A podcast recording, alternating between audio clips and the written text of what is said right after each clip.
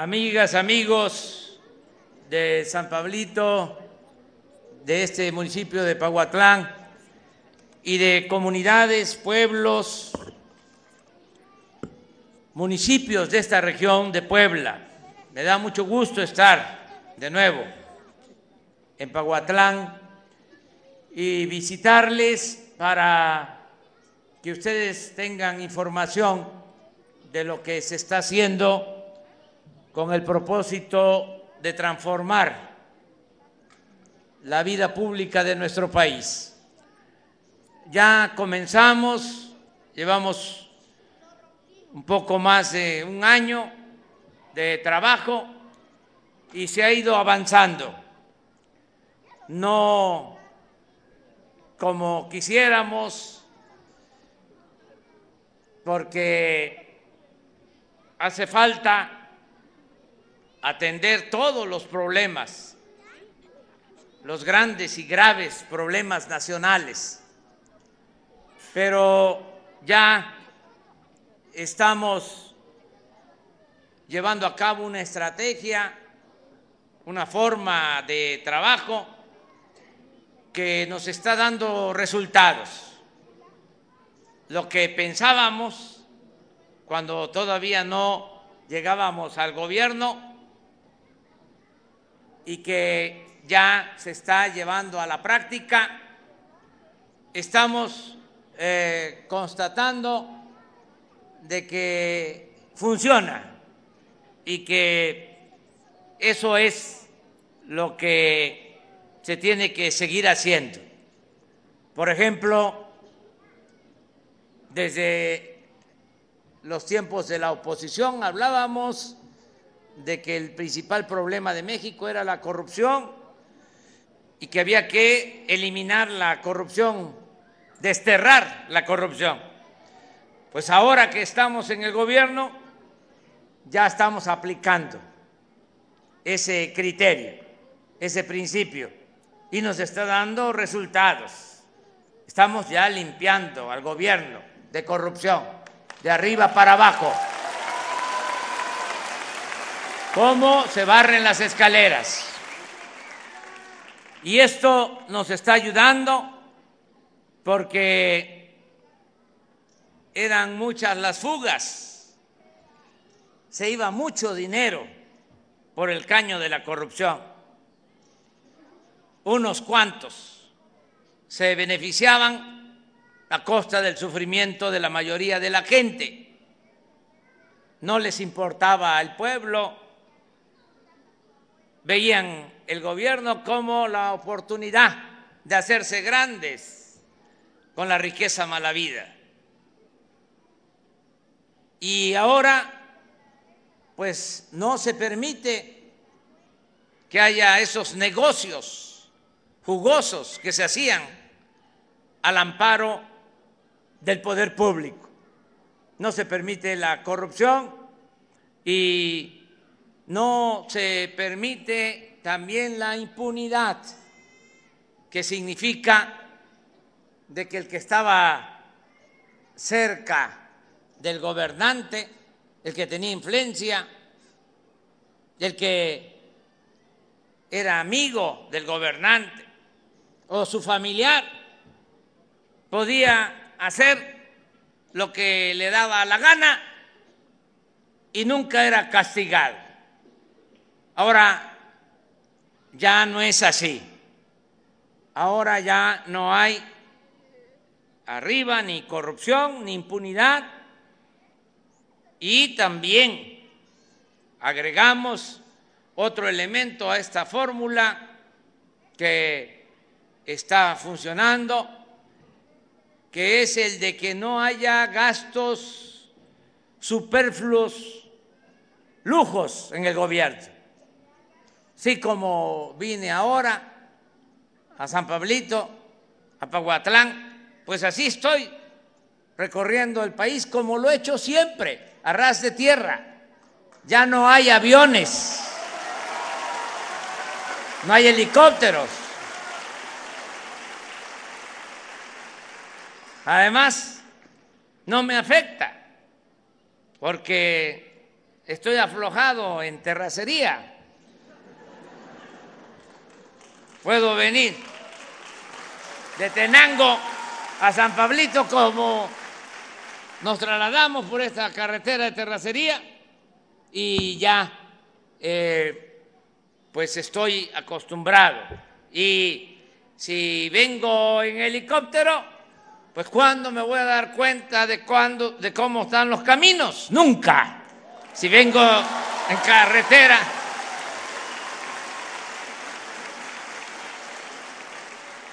si vengo en vehículo me doy cuenta. Entonces, ya no hay esos lujos, ya eh, no hay los sueldos que ganaban los altos funcionarios públicos, ganaban hasta 700 mil pesos mensuales, se rayaban. Los expresidentes, por eso algunos todavía están molestos, pero ya se les va a ir pasando, porque recibían 5 millones de pesos mensuales cada uno de pensión. Ya eso se eliminó. Ya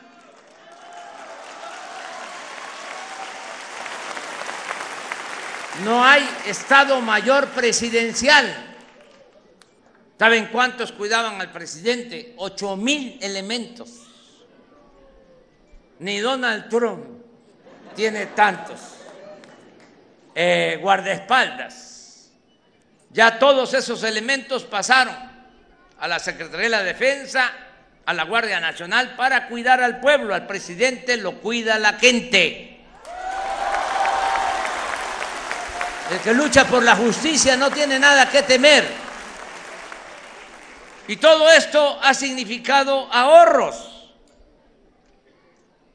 Cuando recibimos el gobierno, para que tengan una idea, la presidencia de la República manejaba un presupuesto de 3.600 millones de pesos, la presidencia nada más, 3.600 millones. Y nosotros ejercimos en 2019 800 millones, 75% de ahorro, de 3.600 a 800. Y así en todo el gobierno. Ya no hay atención médica privada para los altos funcionarios públicos. Eso costaba 6 mil millones de pesos. Se hacían hasta cirugía plástica. A costillas del erario se estiraban. Ya eso no existe. Y esto nos permite ahorrar. Y por eso podemos financiar, podemos tener presupuesto para los programas de bienestar sin necesidad de aumentar impuestos. No ha habido gasolinazos, ni habrá. No va a aumentar el precio del diésel, del gas, de la luz ese es un compromiso. Y no ha aumentado la deuda. Primer año. Sin aumento de deuda pública. Y este año tampoco. Y en el sexenio no va a aumentar la deuda. Porque tenemos ya que detener el aumento en la deuda pública. Cuando estuvo Fox, dejó una deuda de un billón setecientos mil millones.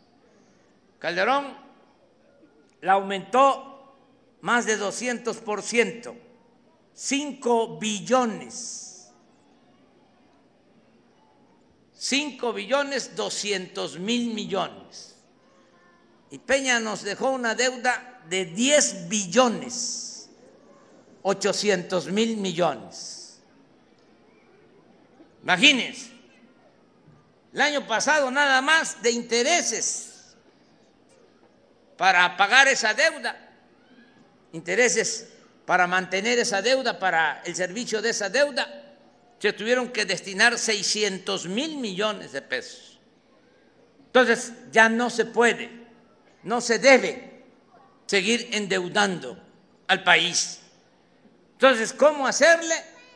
Pues cortando de tajo con la corrupción y ahorrando con un gobierno austero, no gastar en cuestiones que no son fundamentales, que se acaben los lujos. No puede haber gobierno rico con pueblo pobre.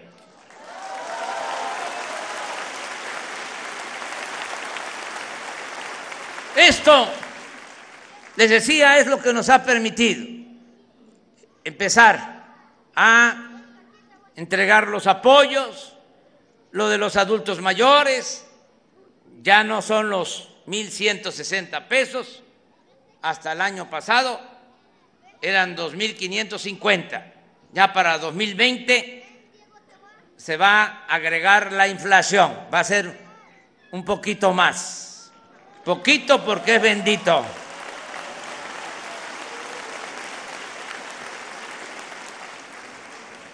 Y eso no va a fallar. Adulto mayor, la pensión. Y también van a seguirse entregando los apoyos a niñas, niños con discapacidad. Todas las niñas, niños pobres, su pensión, igual que los adultos mayores.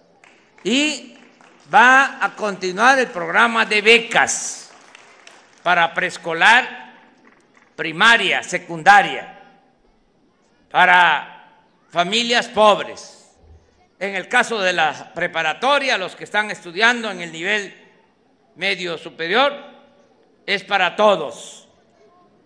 Van a seguir recibiendo sus becas.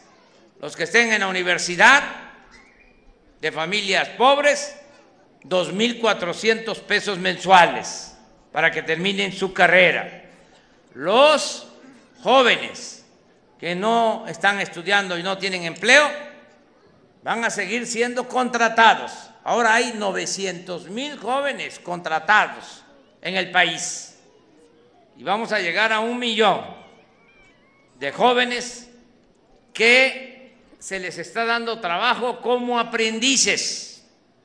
Están trabajando de aprendices en talleres, en comercios, en empresas y se les están pagando 3.600 pesos mensuales para que eh, tengan una ocupación, que no sean tentados y que no se los lleven las bandas, que no los enganchen. Lo que queremos es atender a los jóvenes, no darle la espalda a los jóvenes, que los jóvenes tengan garantizado el derecho al estudio del derecho al trabajo, porque así es como vamos a ir resolviendo el grave problema de la inseguridad y de la violencia. Si se abandona al pueblo, si no hay trabajo, si el salario no alcanza ni siquiera para lo más indispensable, si se abandona a los jóvenes, pues claro que hay inseguridad y hay violencia. ¿Cómo vamos a resolver ese problema? con bienestar. La paz y la tranquilidad son frutos de la justicia. Y por eso estamos actuando de esa manera. Lo mismo en el caso del campo. Van a seguir llegando los apoyos. Lo que del Procampo ya es ahora producción para el bienestar. Y se incluye ya a los productores de café que van a recibir su apoyo cada año para su siembra. Y también quiero decirles que desde este año va a entrar en Paguatlán y en toda esta región el programa Sembrando Vida, que ya se aplica en el sureste del país. Ese es un programa importante porque el que tiene su parcela, sea comunal, ejidal, pequeña propiedad, recibe un apoyo.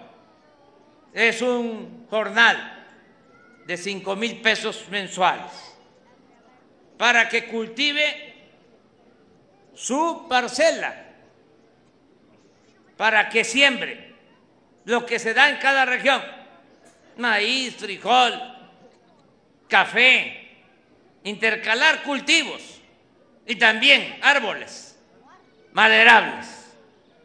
Ese es el propósito de este programa. Y de esa manera se da trabajo en las comunidades. Actualmente se están sembrando 500 mil hectáreas, porque empezó el año pasado este programa en el sureste. Solo en Chiapas son 200 mil hectáreas las que se están sembrando y están trabajando como eh, sembradores 80 mil campesinos. No es empleo temporal, no, es permanente. Se les está pagando para que cultiven su tierra. El propósito es que cuando termine este sexenio ya tengan café, ya tengan cacao, en el caso de allá del sureste, que si tienen sembrado cedro, pues ya en cinco años esté el cedro de 8, de 10 metros aunque para cortarlo va a llevar más tiempo, 15 años, si es caoba, hasta 30. Pero de esta manera se siembra vida y se da trabajo. No es crédito, no es que tengan que devolver el apoyo, no, es para que mejoren las condiciones de vida y de trabajo en los pueblos y que el que quiera irse a buscarse la vida a otras partes lo haga por gusto, no por necesidad. Que el mexicano pueda trabajar y ser feliz donde nació, donde están sus familiares, donde están sus costumbres, donde están sus culturas. Ese es el propósito que tenemos. Este año se va a ampliar a 500 mil hectáreas más, de 200 mil sembradores va a pasar a 400 mil sembradores. Ya tenemos autorizado el presupuesto para este año, 28 mil millones de pesos para Sembrando Vida. Esto se va a aplicar aquí, en Paguatlán y en toda esta región. Todos los que tienen eh, su parcela que quieran eh, cultivarla, van a tener ese apoyo. Lo mismo les puedo comentar de que aquí en Paguatlán va a haber una sucursal del Banco de Bienestar, porque ahora ustedes tienen que trasladarse. A veces aquí puede ser que cobren en Paguatlán, la cabecera municipal, pero hay lugares en donde el adulto mayor, como no hay bancos, tienen que ir dos, tres horas a cobrar su pensión. Y llegan y les dicen, no hay dinero ven después. ¿Y cuánto gastan? Porque si es un adulto mayor, es un anciano, tiene que ir con alguien que lo cuide. Y si es una niña, un niño con discapacidad, también. Y ahí dejan eh, una buena cantidad de lo que les corresponde por justicia. Entonces ahora vamos a construir 2.700 sucursales bancarias en todo el país, en los lugares estratégicos. Y aquí en Paguatlán va a haber una sucursal del Banco de Bienestar para que puedan todos los que reciben beneficios puedan ir ahí. Nada más eh, en esta región, en Paguatlán, están recibiendo ahora beneficios más de 5 mil personas. Entonces, los de las becas, los adultos mayores, los eh, que están en Sembrando Vida o que van a estar en Sembrando Vida, ahí van a recibir sus apoyos. Una vez que se consolide ese banco, ahí se van a poder llevar a cabo otro tipo de trámites. Ahí se van a poder recibir también remesas que envían familiares desde el extranjero, que no se cobre eh, tanto por el envío de ese dinero que mandan nuestros paisanos desde Estados Unidos. Un aplauso para los migrantes. Ayudan mucho. ¿Saben ustedes? Es una tristeza porque se fueron a buscarse la vida. Eh, porque aquí no había oportunidades. Y ahora están enviando nuestros paisanos, a sus familiares, este año que pasó va a llegar a 36 mil millones de dólares las remesas. Eso que envían nuestros paisanos a sus familiares ya es la principal fuente de ingresos que tiene el país.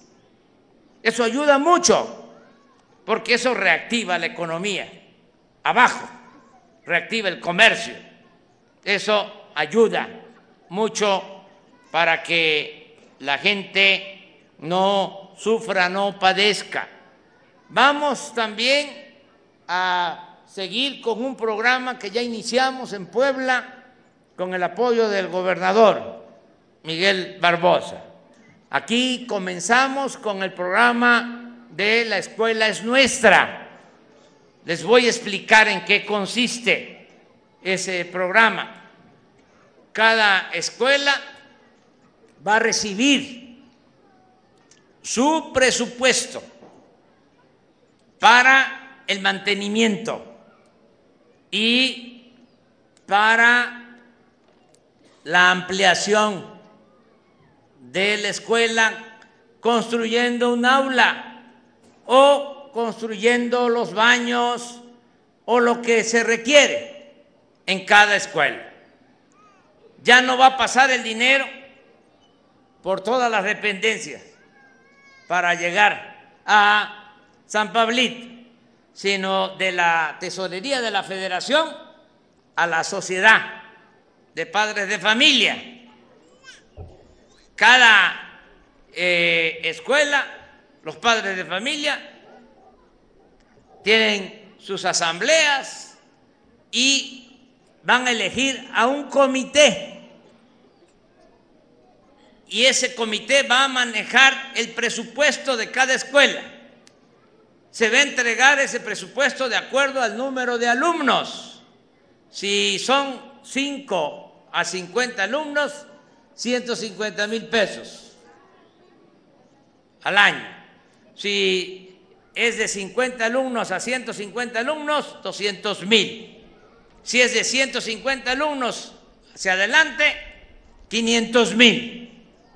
Nada más se está recomendando que en la integración de esos comités el tesorero sea mujer, porque las mujeres son más honradas que los hombres. Y al que no le guste, que se vaya a volar en el avión presidencial. Así se va a entregar el apoyo a todas las escuelas del país son 170 mil escuelas que hay, de preescolar, primaria y secundaria.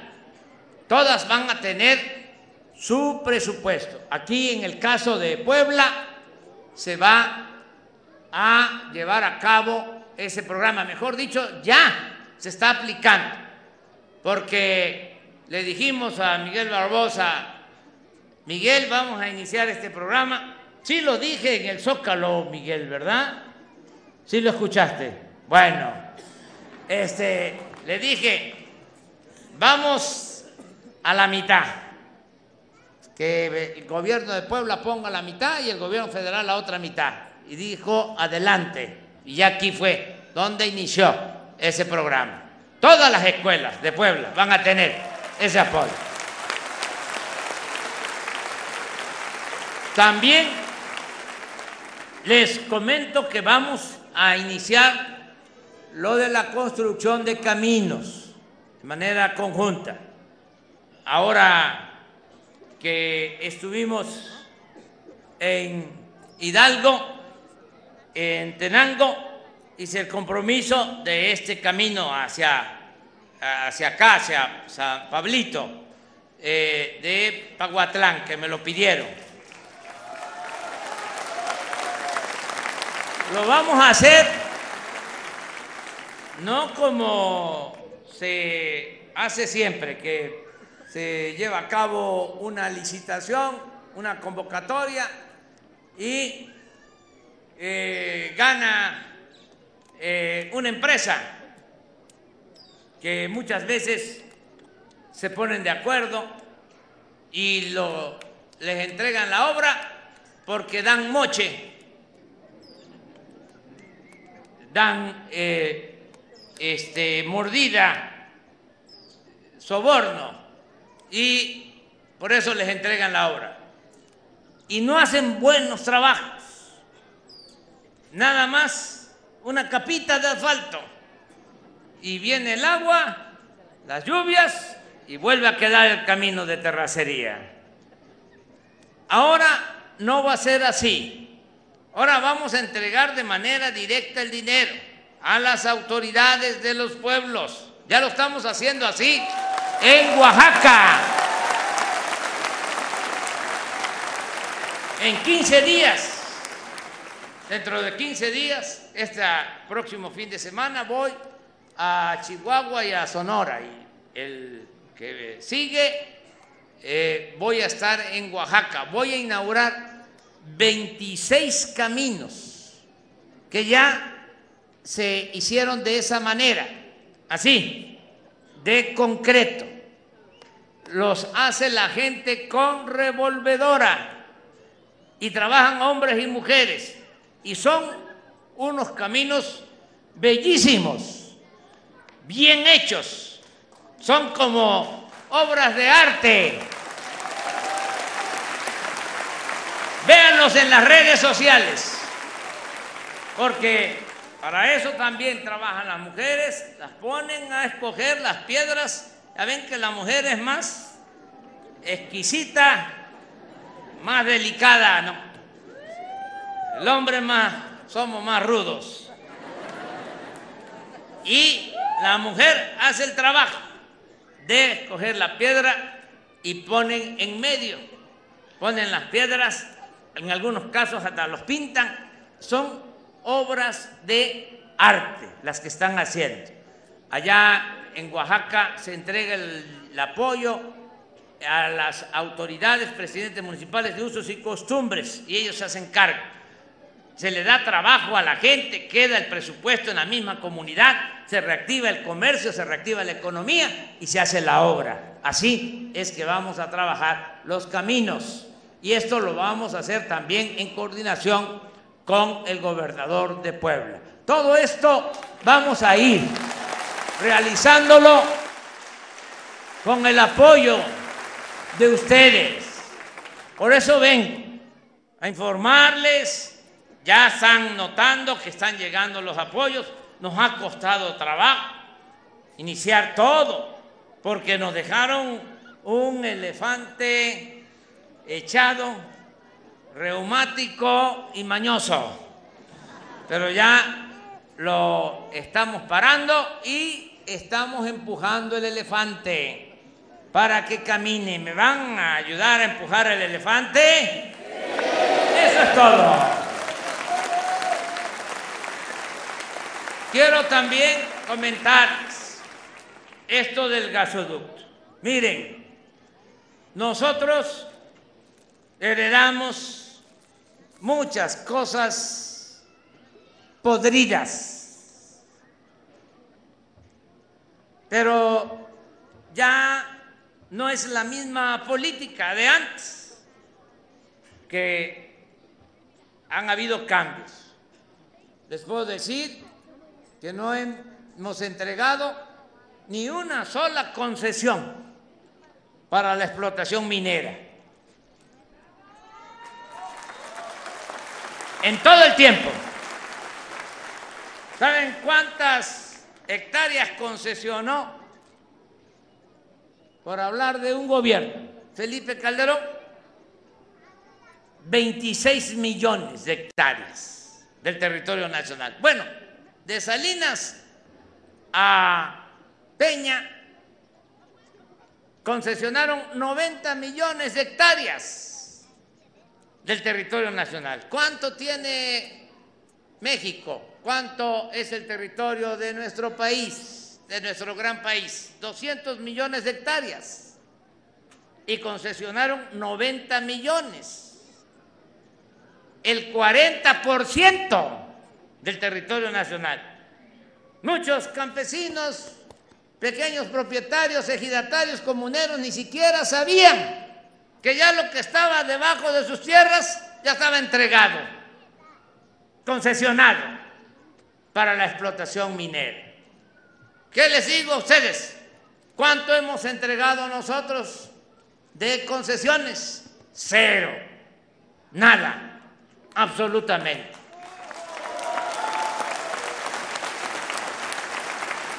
Lo segundo, se puso de moda en Estados Unidos extraer petróleo y gas con la práctica del fracking, que es la utilización de mucha agua para explotar hidrocarburos. Nosotros dijimos no al fracking. Aquí no se usa ese método. Tres, se prohibió el uso de la semilla de maíz transgénico. Vamos a proteger nuestras semillas criollas. En el caso de los gasoductos encontramos contratos ya firmados por miles de millones de dólares. Bueno, ya se hicieron revisiones a esos contratos. Y se llegó a un acuerdo sin eh, ir a tribunales internacionales. Se llegó al acuerdo de que bajen las tarifas. Y se logró en general un ahorro de 4.500 millones de dólares el caso de los gasoductos. Pero quiero comentarles que en esos contratos hay cláusulas para que vean cómo eran contratos o son todavía contratos leoninos. Hay cláusulas en donde se establece que si no puede la empresa construir el gasoducto, de todas maneras el gobierno tiene que pagarle a la empresa. Así como lo están escuchando. Entonces, nosotros estamos revisando estos casos. Sí les digo, aquí en San Pablito, en Pahuatlán, aunque tengamos que pagar, pero no va a pasar el gasoducto por los cerros sagrados.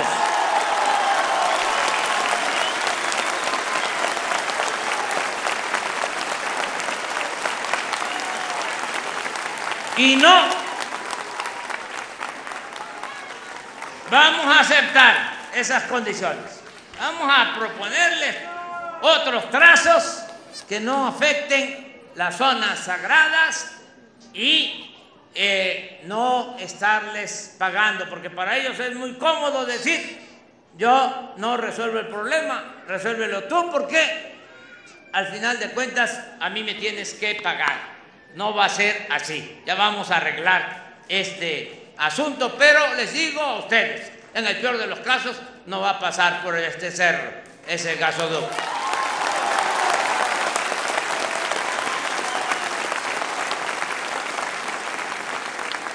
Me dio mucho gusto estar con ustedes. Yo voy a seguir visitando, recorriendo todos los pueblos. Voy a regresar para que entre todos vayamos evaluando cómo va el gobierno. La democracia es el gobierno del pueblo, para el pueblo y con el pueblo. Y no se preocupen, yo no voy a traicionar al pueblo, no les voy a fallar. Vamos a seguir luchando por la transformación de México, contra viento y marea, pero va la transformación, va a cambiar esta realidad de injusticia, de opresión, de privilegios. Y tiene que haber igualdad económica y social y se tiene que atender a todos, pero se le debe de dar siempre la preferencia a la gente humilde, a la gente pobre. Por el bien de todos, primero los pobres. Que vivan las comunidades indígenas de México. ¡Que viva San Pablito! ¡Que viva Pahuatlán! ¡Que viva Puebla! ¡Viva México!